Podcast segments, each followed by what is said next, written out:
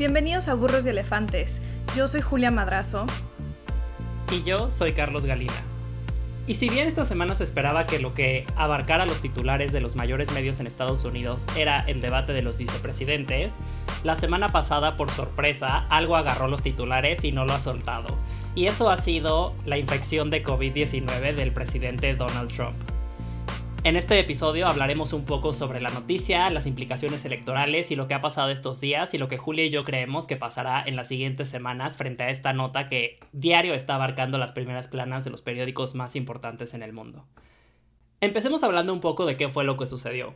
Después de un debate que fue para muchos catastrófico que Julia y yo analizamos en nuestro episodio anterior, las encuestas consideraban que Biden fue el ganador del debate y que si bien esto no iba a tener una implicación en los resultados electorales o en las preferencias de las personas, esto sí estaba teniendo un impacto en la narrativa del presidente, el cual se vio desesperado, enojado, sin poderse controlar. Y todo esto se fue sumando a la sorpresa de que el jueves por la noche se informó que Hope Hicks, una de las eh, asistentes, asesoras, consejeras del presidente, dio positivo a COVID-19 y no solo esto, sino que había viajado en el avión presidencial con el presidente durante varios viajes a rallies e inclusive al debate. Esto propició el rumor de ¿tendrá el presidente COVID? Y finalmente en la noche el presidente anunció que se había realizado una prueba de COVID-19 y que estaba esperando los resultados para después como ahí de las 3 de la mañana anunciar que había dado positivo él y la primera dama. Un tema interesante porque todos estaban durmiendo en ese momento, o la mayoría de la gente, y entonces todos fueron despertando a las seis y media de la mañana, seis, siete, y era interesante ver las reacciones de la gente que iba despertando y se enteraba de esta noticia. Y finalmente esto dio pues paso a una serie de rumores de cómo esto iba a afectar la elección y si era cierto o no. Ahorita vamos a discutir un poco más eso, pero a grandes rasgos el viernes por la tarde se anunció que el presidente sería trasladado al hospital militar aquí en Washington, D.C., el hospital Walter Reed. Más que nada, de acuerdo a las respuestas oficiales, de ser, de ser precavidos, de una precaución, dado la edad del presidente, de tratar de prevenir cualquier tipo de complicación que pudiera suceder. El helicóptero aterrizó enfrente de la Casa Blanca, frente a una ola de rumores también de si lo íbamos a poder ver caminar al helicóptero, y finalmente lo logramos ver caminar y llegar al hospital Walter Reed. Esto estuvo rodeado de un silencio total del presidente en Twitter y no nos enteramos de mucho hasta el siguiente día en la primera rueda de prensa que dio su equipo médico. Un grupo de alrededor de seis doctores hablaron de la condición del presidente, sin embargo esto generó inmediatamente dudas, porque dos doctores dijeron dos versiones distintas sobre eh, desde cuándo se había hecho el presidente la prueba y cuándo había empezado a tener síntomas. Entonces un doctor dijo que 72 horas, otro dijo que 48 horas. Y entonces esto comenzó la narrativa de que en verdad el presidente o llevaba más tiempo enfermo o le habían indicado a los doctores que mintieran de acuerdo a su condición. Al igual que una supuesta filtración de que el estado del presidente era peor de lo que estaban reportando los doctores. Y de ahí, digamos que se abrieron las puertas del infierno en el sentido del caos que ha seguido en los siguientes días. Julia, ¿por qué no nos platicas cuáles han sido todas las repercusiones desde esa primera plática? Sí, sí, se abrió la caja de Pandora y se le salió de control. Eh, pues tanto la parte de comunicación del anuncio de que Trump tiene coronavirus, pero también resulta que el presidente o uno de los eventos que tuvo el presidente hace ya casi dos semanas en la Casa Blanca puede ser uno de estos eventos de super spreaders, como les dicen en, en, inglés, de alto contagio. Y de hecho, la alcaldesa de Washington, D.C. salió a decir que es el evento del que más contagio se ha tenido en Washington desde que inició la pandemia en la Casa Blanca. Imagínense la Casa Blanca un foco de infección. Y entonces, hasta el momento de, la grabación, que es martes al mediodía, 17 personas mínimo que, que tenemos eh, contadas han dado positivo a coronavirus eh, en el círculo cercano de Donald Trump y políticos que estuvieron presentes en este evento de la Casa Blanca que al parecer fue la fuente de contagio, que es el evento de nominación a la posible jueza que puede reemplazar a Ruth Bader Ginsburg en la Suprema Corte, se llama Amy Coney Barrett. Entonces tenemos como bien dijiste Carlos, a Donald Trump, a Melania Trump, pero también a tres senadores, el senador Mike Lee de Utah, el senador Tom Tillis de North Carolina, el senador de Wisconsin Ron Johnson, el ex gobernador de Nueva Jersey Chris Christie que estuvo con él también en la preparación eh, en el previo al debate. En fin, también tenemos a la secretaria de prensa Kayleigh McNanny, al guardaespaldas de Trump Nick Luna, Mucha gente de muy alto nivel en la Casa Blanca dio positivo y dado que tres senadores salieron positivos de coronavirus y se encuentran en aislamiento, algunos otros podrían estar contagiados también. Y entonces Mitch McConnell, el líder republicano del Senado, se vio obligado a posponer el regreso a sesiones por dos semanas del Senado hasta el 19 de octubre, pero también sí aseguró que seguirían adelante con el proceso de audiencias de Amy Comey Barrett y entonces la Comisión Judicial del Senado este, anunció que el sábado, me parece, que iniciarán las audiencias de confirmación a partir del 12 de octubre como lo tenían planeado. Entonces ellos van a seguir para tratar de empujar a esta jueza antes de la elección, que está apretado, pero igual y si lo logran. Este, la verdad es que ahorita sin esos tres senadores no tienen la mayoría de votos en el pleno del Senado, entonces tendrían que, ver si, se recuperan para poder regresar a votar. Híjole, Carlos, se le complicó completamente el escenario a Trump, ¿no? O sea, como que después de salir de este debate tan caótico, dos días de unos círculos mediáticos bastante negativos por, cómo fue su actuación en el debate y después el viernes se le sale por completo eh, de control pues no solo su estado de salud, pero también pues este círculo de mentiras alrededor de cosas que hoy todavía no nos quedan tan claras, de cuándo fue el último test negativo del presidente, qué tan grave está, por qué está tomando estas medicinas que parece ser que solo son recomendadas para casos graves de coronavirus. Todavía queda mucha incertidumbre alrededor de estas cosas que deberían de ser bastante transparentes, dado que es el presidente de Estados Unidos, ¿no? Sí, totalmente. Y creo que tocas un punto muy relevante que es el hacer este contact tracing o recuento de los daños de todas las personas infectadas. Porque cuando salió la nota muchas personas eh, me preguntaron que si consideraba que esto era un montaje de parte de la administración de Trump para tratar de llamar la atención o crear una nueva narrativa o hacerse pasar enfermo y esquivar todos los golpes electorales. Y tengo que reconocer que en un principio cuando amanecí y vi la noticia, por momentos sí lo pensé.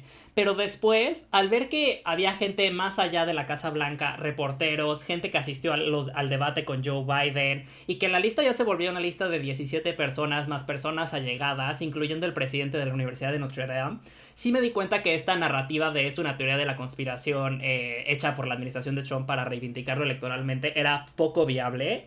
Y creo que si bien tienen muy buenas historias y arcos eh, narrativos, eh, yo no les recomendaría creer alguna teoría de la conspiración en torno a la, enfermedad del presidente. Creo que inclusive los videos que han tratado de sacar enseñándolo como un presidente fuerte y que está completamente sano, lo hacen ver como un presidente débil. O sea, mi impresión es, yo veo a Trump mucho más envejecido, que le falta el aire a veces cuando está hablando, y creo que esto es evidente de que no es algo eh, falso que se haya enfermado. Ahora, ¿cómo le van a dar el giro los republicanos? Es distinto. Creo que ya hemos visto entre algunos republicanos que están empezando a hablar de que el hecho de que el presidente se haya enfermado lo hace más empático y más cercano a las víctimas de COVID-19 que el mismo Joe Biden. Y de hecho, una comentarista criticó a Joe Biden porque dijo, él no se ha enfermado de COVID. No, no tiene derecho a hablar sobre lo que sobre las víctimas y sus casos, como si tener COVID fuera algo que pudieras agregar ahora en tu currículum y presumir del mismo. Mira, yo creo que desde que Donald Trump regresó a la Casa Blanca el lunes por la tarde, su respuesta al haber tenido coronavirus es todavía peor de lo que yo me podría haber imaginado. Hay cero empatía, hay cero apego a la ciencia todavía. O sea, ya le dio coronavirus, estuvo en el hospital tres días y llega a su casa donde hay muchas personas más a las que podría infectar, personas de limpieza, personas de seguridad, no solo sus asesores y sus familiares. Em, y llega a la Casa Blanca y se quita la máscara enfrente de todo mundo, enfrente de todas las cámaras. Y esa imagen resume perfectamente quién es Donald Trump. Porque siempre va a estar adelante él antes que 210 mil personas que ya murieron en Estados Unidos y esta narrativa entonces de que como yo combatí el coronavirus, que además ni siquiera todavía es cierto porque todavía sus doctores dicen que está infectado de COVID, o sea, ni siquiera está fuera de la enfermedad. Y que todavía podría mostrar síntomas eh, días después, o sea, porque mucha gente coincide con que el día 5 al 11 son como los más graves de la enfermedad. Entonces, Sí, y justo esta narrativa de yo soy fuerte porque, entre paréntesis, combatí el coronavirus, tiene el otro lado de la moneda es los que no lo lograron vencer son unos débiles y dejaron que el coronavirus eh, tomara control sobre sus vidas. Y no puedo creer que ese es el mensaje que está mandando el presidente de Estados Unidos cuando 210 mil personas o casi 210 mil personas han muerto por COVID-19 en Estados Unidos. De verdad es una empatía nula que tiene el presidente y sus asesores más cercanos y todos los que los ciclos mediáticos que siguen empujando esta narrativa. Ahora, ¿crees que en torno a toda esta discusión, cuál crees que sea el tema electoral o si esto influye en las elecciones? De mi parte, cuando me preguntaban, ¿crees que esto ya le va a dar el triunfo o va a ser un voto de simpatía? Yo creo que no lo beneficia en nada creo que no cambia el hecho de que la gente que pensaba que había hecho un mal trabajo para administrar eh, todo el tema del COVID confirmó sus sospechas e inclusive la gente que tal vez decía, bueno, es que está haciendo su esfuerzo, los volvió mucho más críticos porque el hecho de que toda la Casa Blanca se haya contagiado, creo que en primera concentró la atención en el tema más débil para él y los republicanos, que era el manejo del COVID, que era algo que justo querían desviar la atención. Y el volver el COVID otra vez el tema de atención de toda la gente, no veo cómo eh, beneficia a su administración. Y también creo que em, tal vez podamos ver cambios mucho más interesantes, por ejemplo, en las percepciones de los votantes republicanos en si usar una máscara te beneficia o no, pero tampoco veo que vaya a recibir un gran boost en las encuestas por haber sobrevivido al COVID o por haberse enfermado del mismo, más por la manera como tú bien recalcas que lo ha manejado. Sí, estoy totalmente de acuerdo. O sea, su respuesta al coronavirus ha sido terrible y le está costando con los votantes. O sea, han salido tres encuestas que no queda muy claro si ya están reflejando esto todavía o todavía no. Una del Wall Street Journal que se tomó después del debate y antes de que Trump tuviera COVID, tiene a Biden arriba 14 puntos. Una segunda encuesta de CNN tiene a Biden 17 puntos y una encuesta que salió el martes por la mañana en Monmouth tiene a Biden arriba 12 puntos. Digo, todas estas encuestas son nacionales, pero creo que Biden es visto como la alternativa al caos y a la falta de conciencia y a la falta de, empatía eh, y a la falta de un plan real para combatir esta pandemia en la que ya llevamos pues casi ocho meses metidos y los niños siguen sin ir a la escuela y la gente sigue muriendo. Y esa es la realidad que Trump va a seguir empujando, porque no tiene un plan.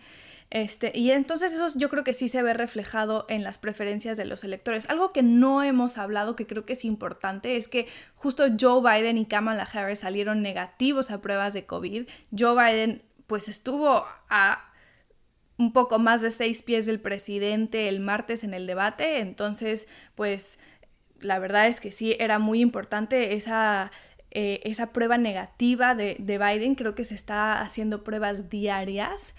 Y el viernes, cuando Donald Trump fue trasladado al hospital, la campaña de Biden sí hizo algunos ajustes durante el fin de semana a su comunicación, es decir, que eh, bajó de los medios, cualquier anuncio negativo que tenía en contra de Trump, pues porque no se sabía muy bien cuál era el estado de salud del presidente. Y lo último que quieres es que tu campaña, o sea, siendo Biden, proyecte una campaña negativa contra alguien que está luchando por su vida, ¿no? Entonces yo creo que me pareció muy correcto bajar estos eh, anuncios negativos, pero ayer en la noche o el lunes en la noche, cuando Trump regresó a la Casa Blanca y se quitó la máscara enfrente de todo el mundo, ya Joe Biden regresó con anuncios más agresivos, más de combate contra Trump y sí tenían un anuncio circulando en Twitter de por un lado Joe Biden poniéndose el cubrebocas y del otro lado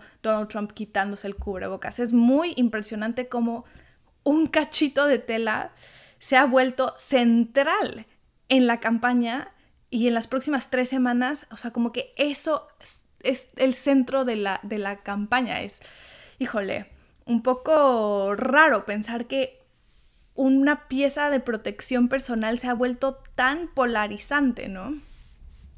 Y creo que también es interesante, eh, pues, recalcar también que justo en estos momentos de crisis, los republicanos enseñaron pues quiénes son en verdad en cuanto al juego electoral, porque así como tú mencionas que Joe Biden bajó los eh, spots negativos contra Trump mientras estaba en el hospital, la campaña de Trump en ese momento contestó que ellos no iban a retirar ningún eh, comercial negativo contra Biden, y ahorita, mientras estamos grabando este episodio, hay un debate muy fuerte entre los demócratas y los republicanos sobre el debate vicepresidencial, porque Kamala Harris pidió que se instalara una, un plexiglass, una pantalla de vidrio entre... Que creo que tiene toda la razón, además, ¿no? O sea... Que tiene toda la razón y Mike, el equipo de Mike Pence contestó que ellos no necesitaban un plexiglass y que se negaban a participar en un debate donde tuvieran esas protecciones básicamente pues retando a Kamala Harris a arriesgarse a infectarse si es que hasta ahora el vicepresidente no ha resultado positivo, pero está en el margen de los días y con tanta gente infectada en la Casa Blanca, cualquier cosa es posible.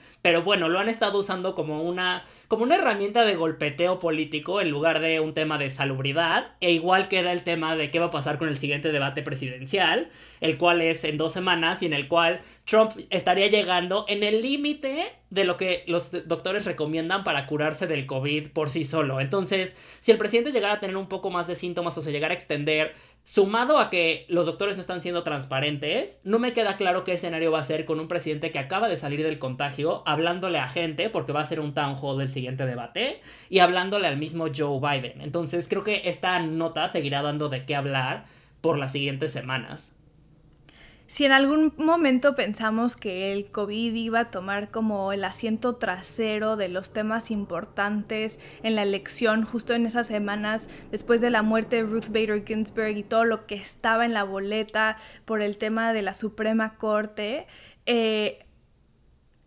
la pandemia y el año 2020 como como será de inicio a fin, no deja de sorprendernos y por supuesto que el COVID va a tomar el centro de la atención de los votantes en noviembre. Y algo que es muy importante recalcar es que la gente ya está votando, Carlos. O sea, muchos estados ya tienen procesos de voto temprano, la gente ya está llenando sus boletas desde casa, entonces la elección ya está pasando ahorita.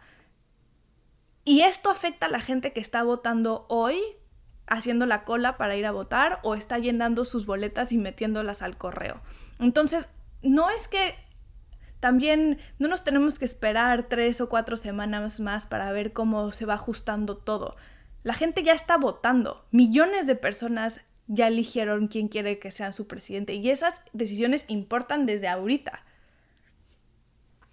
Sí, totalmente. Y creo que lo que queda por verse en las siguientes semanas es, por un lado, hoy leí una columna en el New York Times que hablaba de que, por un lado, ya revelaron por completo que la administración republicana no solo generó esta narrativa de que el COVID no existe o el COVID no es tan grave, sino que además no tomó ni el mínimo de precauciones y trató de interferir en cualquier tema de salud pública para detener su combate. Y qué mayor prueba que el que ahorita en la Casa Blanca hay un alto número de contagios, pero que también lo que queda por verse si va a pasar es que muchos están comparando esto con el desastre de Chernobyl y lo que pasó después eh, al interior de la Unión Soviética en cuanto al tema de rendición de cuentas y la gente que mintió para que la crisis nuclear no se saliera de control o para hacer menos el riesgo que, que implicaba el desastre en Chernobyl. Y creo que será interesante ver después de la elección también, si es que llega una administración demócrata, cómo se le va a dar, pues, si no justicia, cómo se le va a dar claridad al tema de cómo se administró al COVID, si habrá investigaciones por parte del Senado, si se buscará eh, responsables adentro de la administración de Trump, o si simplemente se dejará pasar como un tema de cerrar las heridas y la polarización. Pero creo que sí, sigue, sí se volverá un tema importante el saber qué hizo la administración de Trump en todo este tiempo para controlar el tema de COVID. Qué interesante, pues le vamos a seguir el ojo a ese tema definitivamente. Este, pero antes de irnos, vámonos al burro y el elefante de la semana, Carlos, que hace mucho no tenemos. Entonces, ¿por qué no empiezas tú? Mi elefante de esta semana es para los que tienen TikTok y si no para los que tienen Twitter. es un big shout out para Claudia Conway, la hija de la ex vocera presidencial, asistente slash asistente de la Casa Blanca, Kellyanne Conway. Eh, para, los que, para dar un pequeño background, la hija de Kellyanne Conway se volvió una estrella en TikTok porque empezó a hablar mal del gobierno de Trump, mismo para el que trabajaba su mamá en un momento. Y la gente primero pensó que era una cuenta falsa, pero luego ella misma confirmó con fotos y fotos del interior de la casa de Kellyanne que ella, era ella. Y se volvió una celebridad en redes sociales, mismas que después de un buen rato llevaron a Kellyanne a renunciar bajo el argumento de que se quería enfocar en su familia y en ayudar a Claudia Conway, que estaba pasando por un episodio depresivo porque su mamá trabajaba en la administración de Trump. Dijo, me voy a dedicar a ser mamá. Y el papá de Claudia Conway, que también, bueno, es un columnista de oposición de la administración de Trump. George Conway. George Conway también renunció a su puesto supuestamente para enfocarse a la familia, pero Claudia Conway resucitó en redes sociales esta semana para anunciarle al mundo que su mamá tenía COVID. Era algo que no se sabía y que porque Claudia Conway lo filtró, todo el mundo se enteró que Kellyanne Conway tenía COVID. Después supuestamente filtró también que el senador Ron Johnson tenía COVID porque escuchó a Kellyanne en el teléfono y lo filtró a TikTok. Y el último TikTok que subió fue de ella hablando con Kellyanne, pero Kellyanne no está enterada de que está siendo grabada y entonces le pega una gritoniza. Pero bueno, se ha vuelto como un héroe entre los demócratas y entre los jóvenes progresistas porque es como el cambiar el gobierno desde adentro o combatirlo desde adentro. Entonces el elefante es una invitación a seguir a Claudia Conway. Claudia Conway, la espía, que, informante de TikTok, me ha hecho uno, me ha hecho pasar varias risas. que no puedo creer que ya ese nivel esté metido la política en TikTok. Es, en fin, ese es el, el, mundo en el que vivimos.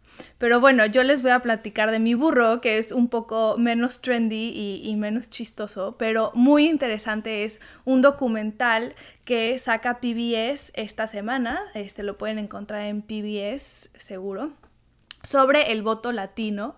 Se lo recomiendo muchísimo porque el voto latino no es un un grupo homólogo, este, como ningún grupo demográfico es en Estados Unidos o el mundo, parece. Pero se lo recomiendo enormemente porque habla sobre las tonalidades de grises que hay dentro del voto latino, eh, cómo se puede dividir entre cuál es su legado, de qué país podrían, de qué país son inmigrantes, este, su historia familiar, eh, desde qué estado votan, nos llevan a Texas, nos llevan a Florida, nos llevan a Nevada. Está sumamente interesante, se los recomiendo mucho y pues lo pueden buscar online en PBS. Como siempre, muchas gracias por escucharnos. Si les gustó, suscríbanse al podcast y compártanlo con sus amigos y familiares. Si tienen dudas o comentarios, nos pueden escribir a nuestro Twitter, que es burro-elefante, o a arroba jumadrazo o arroba charligalina.